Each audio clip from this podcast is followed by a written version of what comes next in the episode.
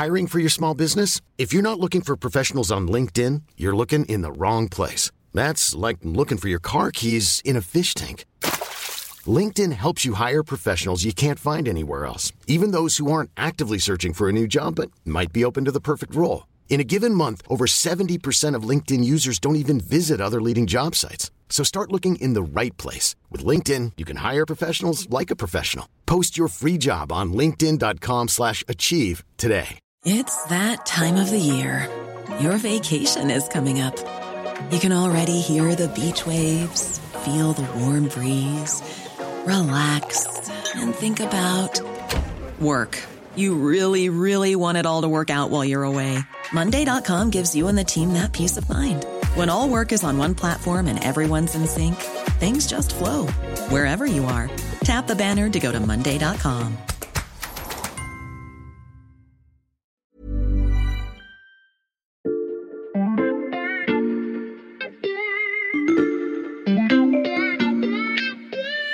Salut, c'est Xavier Yvon. Nous sommes le lundi 11 avril 2022. Bienvenue dans La Loupe, le podcast quotidien de l'Express. Allez, venez, on va écouter l'info de plus près. Vous les avez peut-être entendus à la radio ou lus sur Internet. Moi, je suis fidèle à la bonne vieille annonce à la télé. Depuis hier soir, on connaît les noms des deux finalistes de la présidentielle. Il est 20h, voici le résultat de ce premier tour. En tête ce soir, Emmanuel Macron avec 28,1%, devant Marine Le Pen avec 23,3%, la même affiche. Nous entrons donc aujourd'hui dans une période spéciale de la vie politique française, ces 15 jours intenses où les deux derniers candidats au poste suprême doivent nouer des alliances, élargir leur base électorale, se préparer pour le débat télé. Chaque camp clame que c'est une nouvelle campagne qui commence. Xavier, je ne veux pas décevoir, mais cette campagne de l'entre-deux tours, dans toute l'histoire de la Ve République, eh ben, elle ne sert pas à grand-chose, en fait. Ah, donc c'est pas si crucial que ça ces deux semaines. Je, je voulais justement, Eric, que tu viennes nous en parler, mais bon, euh, t'as peut-être d'autres idées pour le, le podcast. Attends, Xavier, pas si vite. Euh, tu sais comment je suis, j'exagère un peu, j'ai un peu caricaturé. On va nuancer, Mhm. évidemment. Et il y a même deux exceptions qui vont te plaire, à mon avis. Ouf, tu me rassures, il y a bien matière à se pencher sur ce fameux entre-deux tours, parce que si je te suis bien, Eric, c'est en analysant les précédents qu'on comprend pourquoi celui qui commence pourrait créer la surprise. Après cette entrée en fanfare, je te présente quand même Éric Mandonnet, chef du service politique de l'Express. Euh, Tu nous as dit, bon, de manière un peu provocante, que l'entre-deux tours ne servait à rien. Pourquoi? Ben, à chaque élection présidentielle de la Ve République, le favori du second tour l'a toujours emporté. Il n'a jamais eu de surprise de l'entre-deux tours. En 74, Giscard l'emporte. En 81, Mitterrand. Encore en 88, Mitterrand. 95, euh, on sait au soir du premier tour que Chirac l'emportera. Idem en euh, 2002. En 2007, Nicolas Sarkozy, c'est écrit. François Hollande en 2012. Emmanuel Macron. Bref, les vainqueurs sont connus à l'avance. Hmm. Et je vais te dire mieux, les sondages au soir du premier tour ou au lendemain du premier tour se sont toujours ou presque révélés exacts, quasiment à la virgule près. Attends, tu veux dire que ces sondages ont donné deux semaines à l'avance le résultat final du second tour? Absolument. Au soir du premier tour, on connaît les résultats du deuxième tour. Je te fais la démonstration si tu veux. Ah bah je veux bien voir ça. Mais qu'est-ce que c'est que ça? Bah, Vous, à la loupe, vous avez une armoire à définition, un téléporteur, fait. et que sais-je encore, je comprends pas tout. Eh bien, nous, au service politique, on a aussi du matériel. Là, ce gros bouquin bien lourd, c'est ce que nous appelons la Bible du service politique. Toutes les statistiques des élections passées, Noël Mm. est, est passé, sinon je te l'aurais offert. On retrouve tout, région par région, les résultats, les statistiques. Et toi, je suis sûr que tu dois avoir les archives des soirées électorales. Oui, on les avait d'ailleurs préparés pour la campagne. Bon, allez, on commence la démonstration. Tu veux quelle présidentielle là pour commencer? Bah, je sais pas, disons euh, 2007 2007. Alors, c'est parti. Tiens, un sondage du CSA, 23 avril 2007. Lendemain du premier tour, donc Nicolas Sarkozy 53,5, Ségolène Royal 46,5. Donc on vérifie le résultat final. 50 53 donc pour Nicolas Sarkozy, 47 bien sûr pour Ségolène Royal. Ah oui, on est à 0,5 près, c'est impressionnant. Euh, si je remonte un peu dans le temps, 1988 par exemple? Facile, 1988, c'est la fin de la première cohabitation, Mitterrand-Chirac. Sondage Ipsos, dimanche 24 avril 88 au soir, Mitterrand 53, Chirac 47. Abracadabra, le soir du second tour, le résultat est... François Mitterrand vient d'être réélu selon l'estimation Bulle BVA avec 53,9% des voix et 46,1% pour Jacques Chirac. Bon, d'accord, il y a un tout petit peu d'écart, mais il ne faut pas oublier que nous sommes dans la marge d'erreur, c'est 3-4 points, on est bien en dessous, donc les sondages ont vu juste. Je dois avouer que la démonstration est plutôt convaincante. Il est pas mal ton matériel du service politique, Eric? Bien sûr, et je pourrais te donner d'autres exemples euh, encore. Alors parfois, ça, bouge un peu, ça se joue à quelques points près, mais le rapport de force constaté au soir du premier tour reste le même, les lignes ne bougent pas. Et ça, même quand il se passe des, trucs importants, des trucs forts pendant l'entre-deux tours. Tu as un exemple d'entre-deux tours particulièrement animé? Restons sur 1988 parce que ce fut un, un entre-deux tours particulièrement dramatique avec de vrais événements de campagne dont on se demande à chaque fois si ils vont faire bouger les lignes. Il y a d'abord la fameuse libération mhm. des otages français détenus au Liban. Mitterrand président, Chirac Premier ministre se disputent un peu le mérite de cette libération. Je voudrais vous annoncer que je viens à l'instant d'être informé que les trois otages français que les trois otages français retenus au Liban viennent d'être remis entre les mains du représentant du ministre de l'Intérieur. Mesdames et Messieurs, au nom du pays tout entier, J'exprime à nos trois compatriotes ainsi qu'à leurs familles notre soulagement de les voir revenir parmi nous. Et puis un autre événement dramatique, c'est la prise d'otage des gendarmes français dans la grotte d'Ouvéa en Nouvelle-Calédonie par les Kanaks. Là aussi, vive tension au sein de l'exécutif. Ce qui compte aujourd'hui, je veux dire à la minute où je m'exprime, c'est la libération des gendarmes et du magistrat qui sont aujourd'hui retenus en otage, ce qui n'est pas pour nous supportable. Vous savez, je connais bien la Calédonie, et c'est un pays que j'aime. J'y suis allé onze fois, ce qui me donne une certaine supériorité par rapport à ceux qui ne connaissent pas cette terre, ces hommes. Et certains dans l'entourage de François Mitterrand vont s'affoler un peu. Est-ce que ces événements risquent de remettre en cause le rapport de force entre Mitterrand et Chirac? Mitterrand est un vieux sage. Lui, il dit tout de suite que ça bougera pas vraiment. Mhm. Et il aura raison. Oui, on a vu avec le résultat. Là, tu nous parles d'une époque où on était dans le rapport de force droite-gauche classique. C'est vrai, c'est vrai. C'était pareil en 74, 81, mhm. lorsqu'on est vraiment dans la politique pure et dure des rapports de force camp contre camp. Pas encore l'époque du zapping électoral, pas encore l'époque où on décide de son vote euh, en prenant sa carte euh, d'électeur le matin et en partant pour le bureau. À l'époque, c'est une décision mûrement réfléchie. Et le rapport de force n'évolue pas. Mais plus près de nous, 2007, l'affrontement Sarkozy-Royal. Alors, c'est un affrontement plus personnel entre ces deux stars de la politique, Nicolas Sarkozy et Ségolène Royal, mais cela donne un second tour quand même typique, avec une campagne de l'entre-deux tours, donc à peu près inutile. Tu parles de second tour typique, mais quand on a un second tour atypique, justement, comme en 2002 avec Jean-Marie Le Pen euh, qualifié surprise face à Jacques Chirac alors là, c'est vrai que c'est un séisme politique. Le 21 hmm. avril, ça reste une date. On ne se souvient même plus de l'année, on se souvient de cette expression, 21 avril. Séisme politique et entre deux tours particulièrement animés. On se souvient euh, les réactions le soir du 21 avril, les manifestations euh, plusieurs jours par semaine dans les deux semaines de, de l'entre-deux tours et la manifestation monstre du 1er mai. Entre 1 et 2 millions de personnes partout en France, la mobilisation contre le Front National ressemble ce soir à un raz-de-marée humain. Le refus de Jacques Chirac, qui s'exprime lors d'un meeting à Rennes et qui indique son refus de débattre avec Jean-Marie Le Pen. C'est la première fois que le débat de l'entre-deux tours n'aura pas lieu. Il faut avoir le courage de ses convictions, la constance de ses engagements, pas plus que je n'ai accepté dans le passé d'alliance avec le Front National. Je n'accepterai demain de débat avec son représentant. Bref, il se passe beaucoup de choses inédites, mais là encore, ça ne change rien. Pas seulement le nom du vainqueur, bien évidemment, Jacques Chirac, mais les lignes ne bougent pas vraiment entre le soir du premier tour et le soir du second. Si je te suis bien, Eric, ça veut dire que ceux qui nous écoutent là peuvent regarder les sondages qui vont sortir euh, aujourd'hui et ils auront à peu près le résultat final de la présidentielle dans deux semaines. Alors on va pas tuer l'ambiance non plus. euh, c'est pas si simple, c'est pas si automatique. Et puis les deux exceptions dont on parlait euh, tout à l'heure, elles concernent les deux dernières élections présidentielles. Ça veut dire que l'histoire peut-être est en train de bouger un peu.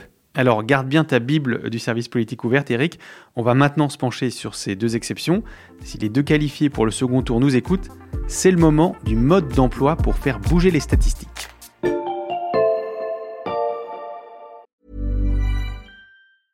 Hiring for your small business? If you're not looking for professionals on LinkedIn, you're looking in the wrong place. That's like looking for your car keys in a fish tank. LinkedIn helps you hire professionals you can't find anywhere else, even those who aren't actively searching for a new job but might be open to the perfect role. In a given month, over 70% of LinkedIn users don't even visit other leading job sites. So start looking in the right place. With LinkedIn, you can hire professionals like a professional. Post your free job on linkedin.com slash achieve today.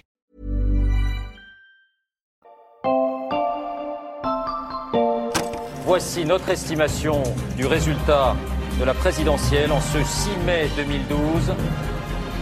C'est François Hollande qui est élu président de la République avec 51,9% des voix. 17 ans après François Mitterrand. Donc là, on est en 2012, Eric. François Hollande était donné favori après le premier tour. Il gagne. Où est la différence?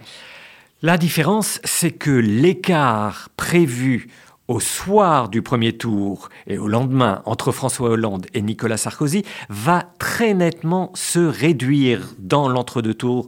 Les sondages prévoyaient 8 voire 10 points d'avance pour François Hollande, 54, 46, 55, 45 même pour l'un d'eux. Et finalement, le score final sera beaucoup plus euh, restreint, moins de 4 points. On sort là de ce que je viens d'expliquer pendant un petit bout de temps, Oui. les canons de la cinquième. Et qu'est-ce qui s'est passé pendant ces deux semaines d'entre-deux tours en 2012 pour qu'on assiste à un tel changement? Eh bien, Nicolas Sarkozy va mener une campagne totalement inédite pour un président sortant. Mhm. Pendant l'entre-deux tours. Normalement, un président sortant, surtout après le premier tour, il joue le père de la nation. Euh, c'est Tonton en 1988. On apaise, on calme, on rassemble. Eh bien, Nicolas Sarkozy, il fait tout l'inverse. Il va chercher plus sur sa droite et non au centre. Il utilise beaucoup euh, tous les thèmes les plus sulfureux qu'ils soient l'immigration, les frontières, le droit de vote des étrangers. Nous devons croire dans l'autorité. Parce que l'autorité protège. Parce que le laxisme ne rend pas service aux enfants. Celui qui travaille doit toujours gagner davantage que celui qui ne travaille pas. Nous devons agir en divisant par deux le nombre d'étrangers que nous accueillerons dans les cinq années qui viennent. Il y a même un clip sur les immigrés qui fait grincer des dents, y compris parmi les proches de Nicolas Sarkozy, avec des images de Lampedusa, de réfugiés et d'immigrés qui, arrivent. Bref, on joue à se faire peur. Eh bien, campagne inédite et performance inédite pour Nicolas Sarkozy. Il fait bouger les lignes, il rattrape son retard et il va même développer une thèse là aussi inédite, mais qui est loin d'être avérée. Si l'entre-deux tours, si les deux semaines avaient duré un mois, eh bien, il aurait gagné 15 jours de plus, c'est sa fameuse thèse. On ne pourra jamais prouver le contraire, mais ça prouve quand même qu'il s'est passé quelque chose dans cet entre-deux tours-là. Et quelle leçon peut tirer au hasard un président sortant euh, de cet exemple? Alors, ce n'est évidemment pas euh, la même euh, problématique pour Emmanuel Macron. On a vu sa campagne euh, de premier tour manquant cruellement de dynamique. Il commence presque sa campagne pour l'élection présidentielle au lendemain du premier tour. Ça peut poser des problèmes. Il va donc devoir condenser dans les 15 jours qui viennent toute une campagne présidentielle. Mais si on parle de 2012, et si j'étais dans l'équipe de campagne d'Emmanuel Macron, je regarderais plutôt dans l'entre-deux tours de 2012 le fameux débat télévisé Sarkozy-Hollande. Le fameux débat avec l'anaphore de François Hollande. Pourquoi tu nous en parles, Eric?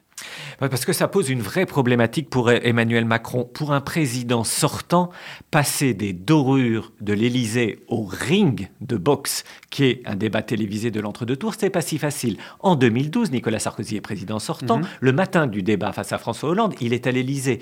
Il répète avec ses conseillers, lesquels conseillers sont presque obligés d'apaiser Nicolas Sarkozy? Il est décidé à défoncer François Hollande. Ses conseillers lui disent attention, vous êtes président sortant, il s'agirait tout de même de ne pas être trop agressif, il rôde ses formules, bref, il est prêt, et voilà qu'il arrive dans les studios télévisés, et juste au moment où il va monter sur le ring, entrer sur le plateau, il lance à son entourage un très étonnant ⁇ ça m'emmerde ce truc. Hmm. Il a perdu son énergie, sa fougue, il est gagné par une forme de lassitude, de fatigue qui viennent de loin. Cinq ans président, vous avez été habitué dans toutes les émissions télévisées à être le seul en scène, à avoir tout le temps que vous voulez, et là, il va manquer son débat télévisé. Quoi qu'il arrive, quoi qu'il se passe, vous êtes content. Les Français le sont moins, mais vous, vous êtes content. Monsieur Hollande, c'est pas le concours de la petite blague. Moi, président de la République, j'essaierai d'avoir de la hauteur de vue. C'est une calomnie. Vous êtes un petit les mêmes mots, calomniateur en disant ça. Donc on, le voit, on l'entend, c'est pas facile pour un président sortant et c'est un vrai handicap pour Emmanuel Macron. Il n'a fait que des émissions sur mesure pendant cinq ans.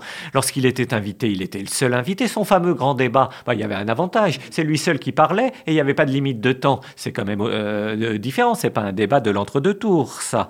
Et peut-être d'ailleurs est-ce une erreur supplémentaire d'avoir refusé les débats d'avant le premier tour, parce que ça a donné une mauvaise impression démocratique, et puis ça a empêché Emmanuel Macron de se chauffer. Et le, la semaine prochaine, lorsqu'il va faire ce fameux débat, eh bien, il n'aura eu aucun match d'entraînement. Mais Emmanuel Macron a déjà l'expérience d'un débat réussi. On se souvient, c'était face à Marine Le Pen il y a cinq ans.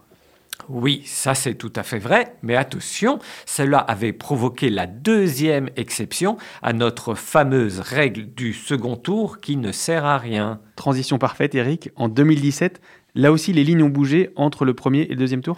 Oui, les lignes bougent, mais dans l'autre sens. C'est-à-dire qu'Emmanuel Macron va réussir à creuser l'écart. Attends, laisse-moi vérifier dans ma Bible. Les sondages au soir du premier tour, on est plutôt dans le 60-40 et à la fin.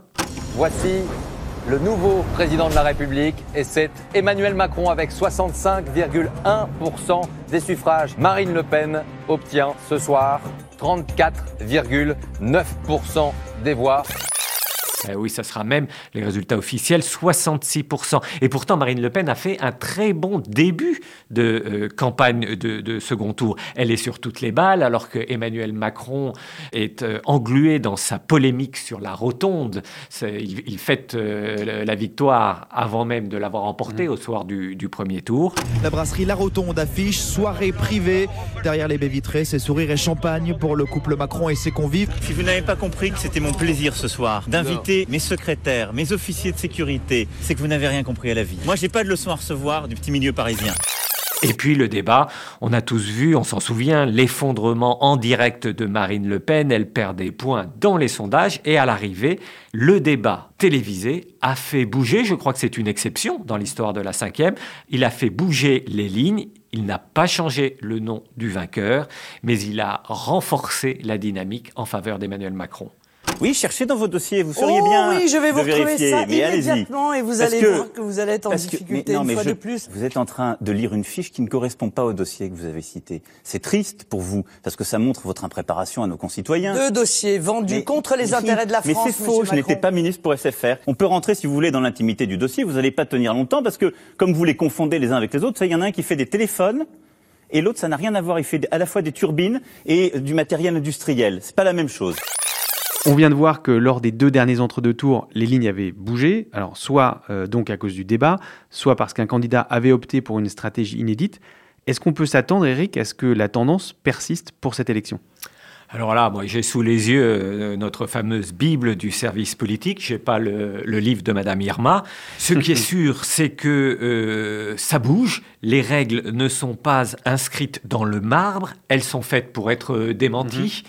Euh, on voit bien que l'évolution de la vie politique prouve que tout ce qui a longtemps été avéré ne l'est plus forcément aujourd'hui. On sent que cette élection 2022 est particulièrement gazeuse, ce qui veut dire qu'il faut rester très prudent pour ces deux semaines qui nous conduisent au second tour. Bon, Eric, tu notes bien les sondages de ces prochains jours euh, dans ta Bible, hein, et puis on verra euh, dans deux semaines si la règle de l'entre-deux tours qui ne change pas le résultat euh, a été respectée. Merci Eric. Merci. Éric Mandonnet, chef du service politique de l'Express. Pendant cet entre-deux tours, ne vous privez pas de lire ses analyses, ainsi que celles des journalistes de son équipe sur notre site internet. Il suffit de vous abonner à l'Express, le premier mois est offert en ce moment, et pour ne rater aucun épisode de La Loupe, pensez à nous suivre sur votre plateforme d'écoute favorite. Il y a presque autant de choix qu'au premier tour de la présidentielle, Spotify, Apple Podcast, Deezer, Podcast Addict ou Castbox entre autres. Cet épisode a été fabriqué avec Charlotte Barris, Jules Cro, Margot Lanuzel et Lison Verrier. Retrouvez-nous demain pour passer un nouveau sujet à la loupe.